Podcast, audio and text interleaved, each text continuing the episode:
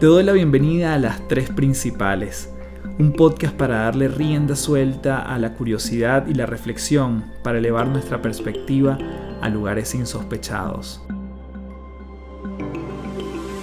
Mi nombre es Carlos Fernández y mucha gente me conoce como Café. Soy autor, conferencista internacional y te invito a transformar tu sabiduría en ejecución para vivir una vida en liviandad. Un espacio donde podemos transformarnos en paz un episodio a la vez.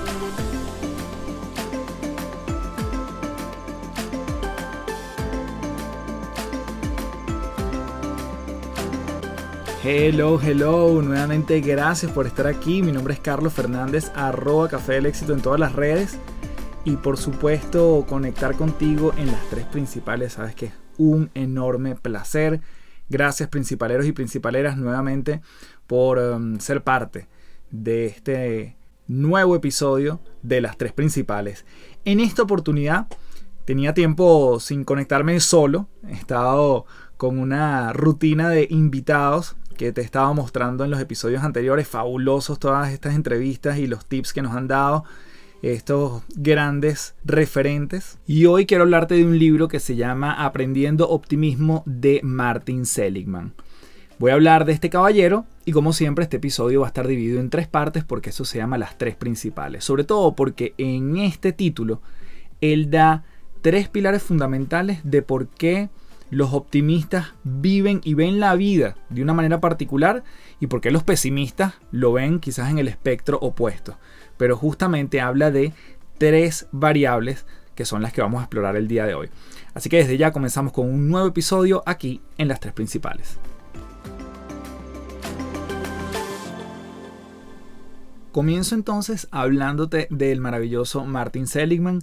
La primera vez que yo llegué a él fue, diría yo, que a mediados de los 2000 y entiendo que hay algo que se llama psicología positiva, ese es el primer momento en que yo me entero de la existencia de Martin Seligman, quien es uno de los principales investigadores en el campo de la satisfacción, del bienestar, de la felicidad y además podría ser considerado como el fundador del campo científico, justamente de lo que te decía antes, que se conoce hoy en día como la psicología positiva. Además de ser reconocido por eh, una encuesta publicada en Review of General Psychology en el 2002, quien se dice que Seligman fue el psicólogo número 31, digamos, está en el puesto 31, en el ranking 31 del, de los psicólogos más citados en el siglo XX. Por lo tanto, es una gran referencia. Y mm, el primer libro que yo me leí de él se llama La auténtica felicidad. Después me leí uno que se llama Flourish, que todo tiene que ver con el bienestar, con estar nosotros más felices, dónde está la felicidad, el poder de la gratitud. En esta oportunidad te voy a hablar del libro de Aprendiendo Optimismo. Y si bien fue uno de los primeros libros que escribió, yo lo descubrí relativamente hace poco. Ahora, aquí hay ideas fundamentales, que es las que vamos a estar explorando, donde nos dice por qué la gente es más optimista o más pesimista. Y hay tres grandes marcos de referencia. El primero tiene que ver con lo que él denomina como permanencia. ¿Cuál es la gran frase de este primer pilar? Los optimistas ven los problemas como algo temporal, mientras que los pesimistas lo ven como algo permanente. Y aquí venimos con cosas incluso de sentido común. Pero la pregunta es, ¿es tu práctica común? Cuando surge algún problema, alguna situación, algo que quizás nos toma por sorpresa, ¿lo vemos como algo que se va a estirar en el tiempo? ¿O lo vemos como algo que, mira, fue de hoy, fue de esta semana. Esta semana fue terrible en la, oficina. No es que la oficina es terrible, sino que esta semana puntual estuvo bien pesada. Y podemos hacer miles de ejemplos como algo temporal. Estoy pasando por una situación crítica con mi pareja. O el matrimonio es algo súper difícil. Lo veo como algo para toda la vida. Las dietas nunca funcionan oye, las dietas no me están funcionando en estos dos meses que he estado comiendo mucho fuera de casa. Entonces, es el contraste entre ver las cosas como algo temporal versus como algo que va a suceder por toda la vida, como algo que se va a sostener, algo permanente. Por eso es que este pilar se llama permanencia. Entonces yo digo, bueno, siempre me regañas. Entonces ahí está la permanencia presente. O yo digo, bueno, me regañas cuando no limpio mi habitación. Supongamos que esto fuese el caso de un hijo con un padre. Entonces, el jefe es terrible. Mi jefe es terrible. A que yo diga, bueno, estos dos días o estas dos últimas semanas el jefe ha estado de mal humor. La permanencia versus lo temporal. Entonces, esta persona siempre llega tarde, permanente. Es algo permanente esa aseveración.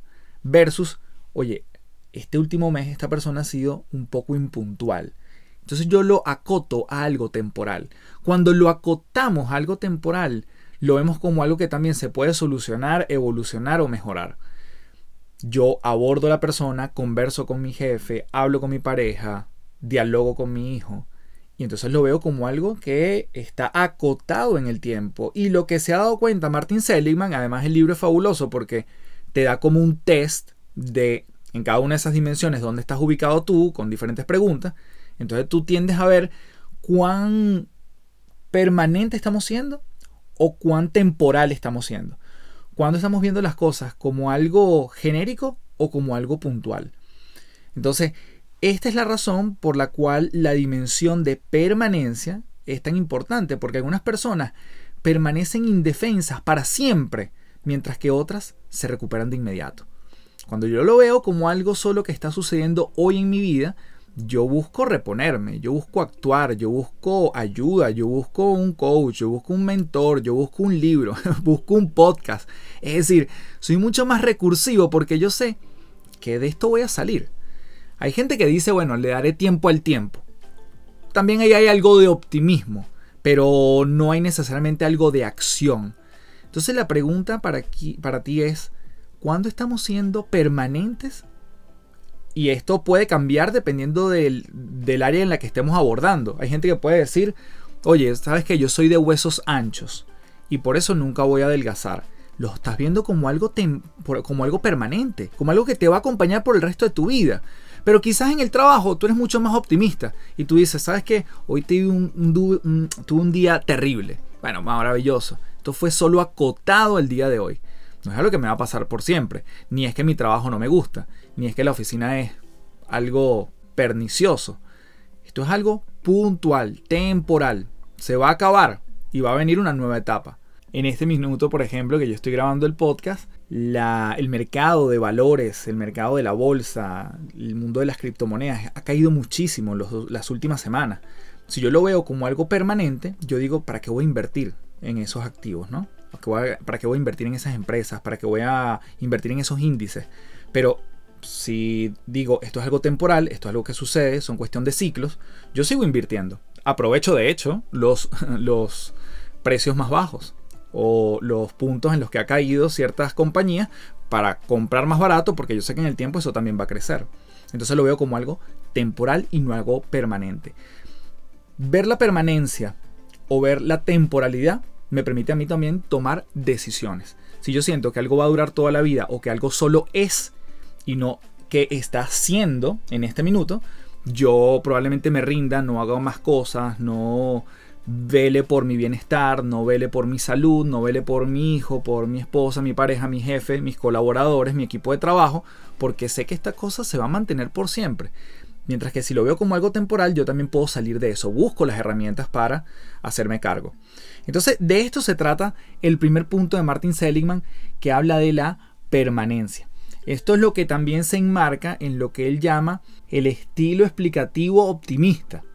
Entonces aquí estamos explicando por qué alguien cae en el pesimismo o en el optimismo. Primer elemento, la permanencia. Vamos entonces en el segundo en este episodio. La segunda dimensión tiene que ver con omnipresencia. Si bien la permanencia, que fue nuestro primer pilar, habla de temporalidad, permanente versus algo puntual, la omnipresencia nos habla de la universalidad versus lo específico. Aquí estamos hablando que los optimistas ven los problemas como algo específico de una situación, mientras que los pesimistas lo ven como un caso general. Personas que ven catástrofes, momentos entre comillas malos, situaciones difíciles, como algo que siempre ocurre, como algo que siempre me sucede, algo que yo puedo enmarcar un tipo de profesión como gente que siempre hace algo.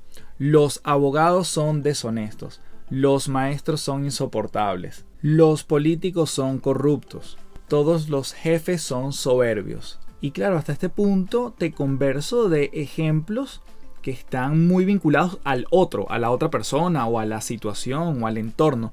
Pero ¿qué pasa cuando tiene que ver con nosotros? Es decir, que yo digo, bueno, yo le caigo mal a esta persona, eso puede ser algo muy específico, pero algo universal es, no, yo soy una persona que normalmente cae mal.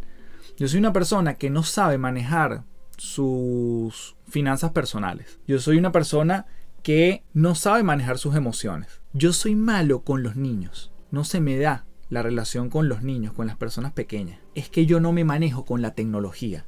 Nuevamente, en los primeros ejemplos hablamos de un tercero. Hoy ahorita estamos hablando de nosotros. ¿Cuánto nos afecta la universalidad en esta omnipresencia? Por eso se llama así la dimensión, porque pensamos que está presente en todos, en todos los espacios. Pero ¿cuánto de eso realmente es verdad?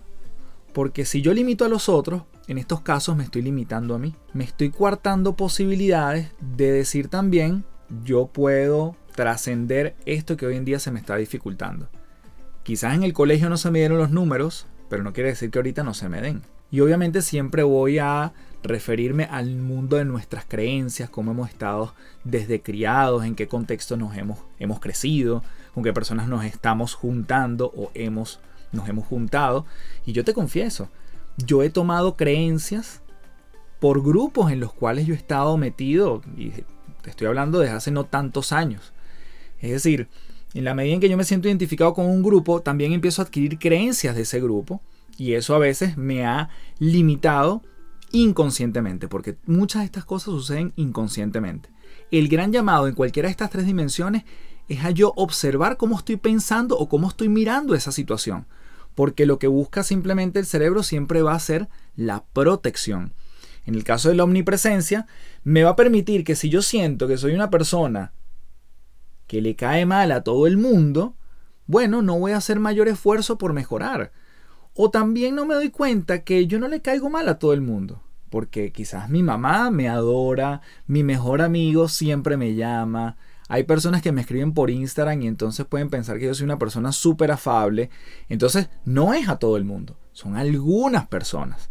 Son con algunos individuos que tienen ciertos comportamientos o que yo me comporto hacia ellos de determinada forma cuando interactúo en una fiesta, en una reunión. Entonces, ya yo digo, no es con todo el mundo, esto no es universal, esto no siempre va a estar presente en mi vida. Porque nuevamente, y verás que estos tres pilares se parecen en buena, en buena medida, pero el primero hablaba de temporalidad, este hablaba de la universalidad o lo específico. Recordemos la gran frase, los optimistas ven los problemas como algo específico de una situación, mientras que los pesimistas lo ven como un caso general. Entonces esa primera interpretación, ¿a qué nos lleva? A esforzarnos más como personas optimistas, mientras que la segunda nos va a hacer que nos demos por vencidos y no nos volvamos a dedicar a ello. Lo cual es un craso error porque a menos que le dediques tiempo a algo, nunca vas a saber si puedes empezar a dar mejores resultados. Y además una de las implicaciones más importantes de esta dimensión es que el punto de vista pesimista transforma algo que simplemente tiene que ver con una situación concreta, con un individuo, con un mail, con un mensajito en las redes sociales, un examen puntual, una prueba de algo, en algo que no se puede solucionar en el tiempo porque empieza a ser parte de la persona. Cuando convertimos ese elemento pesimista, lo vemos como algo universal y nos lo empezamos a creer, empieza a transformarse en parte de nuestra personalidad. Personalidad es igual a identidad y la identidad es una de las cosas que más, justamente, valga la redundancia, nos identifica y no queremos cambiarla porque somos así. Si yo digo, no, yo siempre he sido terco, mm, cuidado, porque lo estoy viendo como algo universal, mientras que puedo decir, bueno, yo cuando se trata de, por ejemplo, hacer el podcast, soy bastante terco y más delicado. Tiendo a quedarme con mis ideas. Pero es en el caso del podcast. Cuando me invitan a una fiesta y vamos a proponer qué es lo que vamos a comer, no soy tan terco. Entonces, no soy terco. Estoy siendo terco en este minuto con el tema del podcast. Estoy siendo un poco más quisquilloso con este proyecto que va a salir. Y en otros momentos estoy siendo más relajado. ¿sí? Pero en el momento que lo transformamos en algo recurrente, se transforma en personalidad. Y personalidad es identidad. Así que este sería el segundo elemento de la omnipresencia en estos tres que estamos aquí desarrollando. Y vamos entonces con el tercero y último aquí en las tres principales. Antes de continuar, quiero comentarte que este episodio viene presentado por Gimnasios de Bienestar.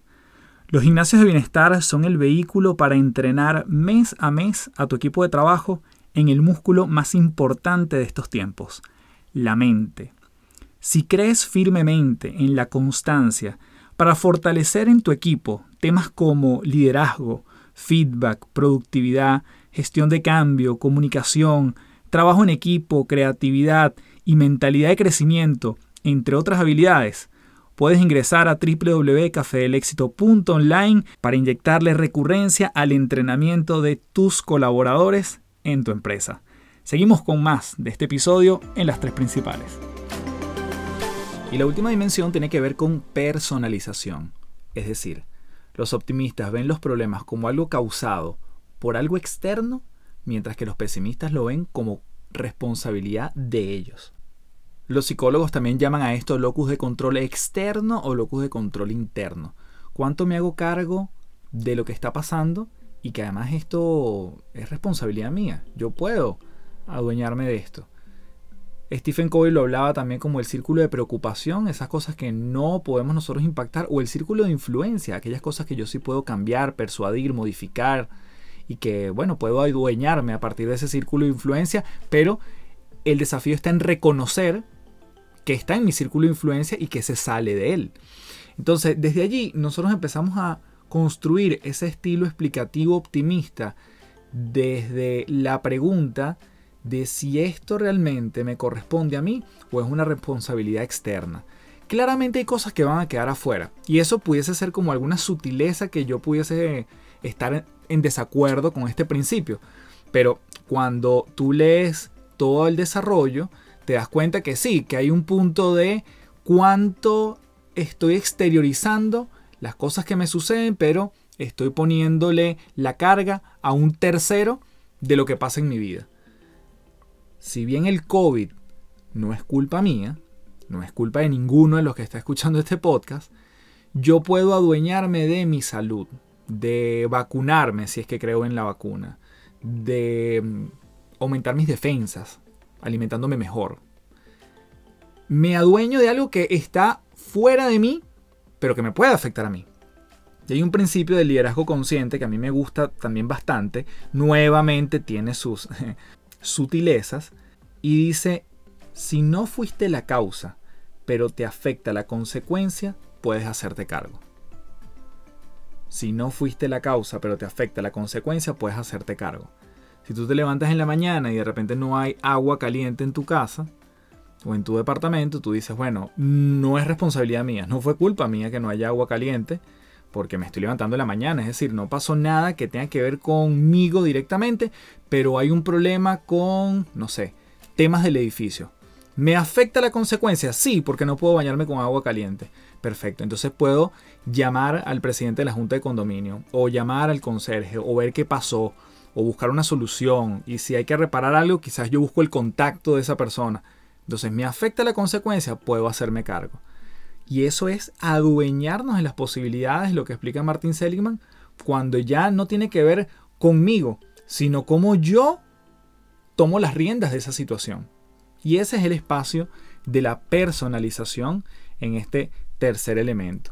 Cierto nivel de pesimismo, desde mi punto de vista, puede ser una gran herramienta para desarrollar, seguir avanzando hacia sus objetivos, siempre y cuando sea una sola cantidad y no excesiva.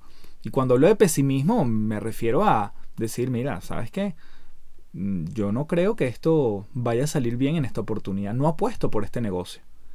¿Sí? Es decir, cuando yo soy un poco, entre comillas, pesimista, o lo que muchas personas dicen como realista, probablemente busco un plan B un plan C, me busco proteger, busco nuevas alternativas, me pongo un poquito más creativo. Entonces digo, mira, yo no le apuesto tanto a esta opción, vamos a ver otra, o vamos a protegernos frente a esto, o si nos sale alguna sorpresa, ya estamos preparados. Entonces, ese pesimismo bien canalizado, no extendiéndolo, no magnificándolo, no universalizándolo, sino acotándolo, creo que en esa buena medida también nos puede servir.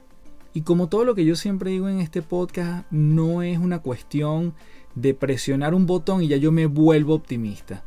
Es una cuestión de práctica continua. Es un músculo que estamos entrenando es una conciencia de cómo estoy pensando y abordando las situaciones en mi vida, lo que me hace entonces, nuevamente repasando nuestros tres pilares, evaluar la permanencia de las cosas, la omnipresencia de las situaciones y la personalización de lo que sucede en mi vida. Y cierro con tres preguntas también que me parecen muy relevantes si sentimos en algún punto que estamos en el espectro de lo pesimista o recurrentemente en ese punto. Nos hacemos tres preguntas. ¿Cuál es el problema? Número uno. Número dos. ¿Cuál es la razón por la que crees que ha pasado ese problema? ¿Y cuál es la consecuencia de esa creencia? Repito las tres preguntas. ¿Cuál es el problema? ¿Qué es lo que está pasando? ¿Cuál es la razón, la génesis, el origen de esto que está sucediendo? ¿Y cuál es la consecuencia de que yo esté pensando de esa forma, de que tenga esa creencia? Y con estas preguntas vamos a poder identificar cómo te ha afectado algo, por qué crees que te ha pasado. Y como siempre, si cambiamos esa creencia que asociamos a una situación, vamos a poder controlar nuestra respuesta y al controlar esa respuesta podemos mejorar nuestras acciones. Así que con esto me despido en un nuevo episodio de las tres principales pidiéndote que me dejes tu review en Apple Podcast, tu comentario allí, puedes dejarme tu valoración también en Spotify y por supuesto etiquetarme en arroba café del éxito para saber que este episodio te sumó, que te llevas y además compártelo con más personas que crees que le pueda apoyar en su proceso y desarrollo personal. Y como siempre, me despido diciéndote, transfórmate en paz. Muchísimas gracias. Chao, chao.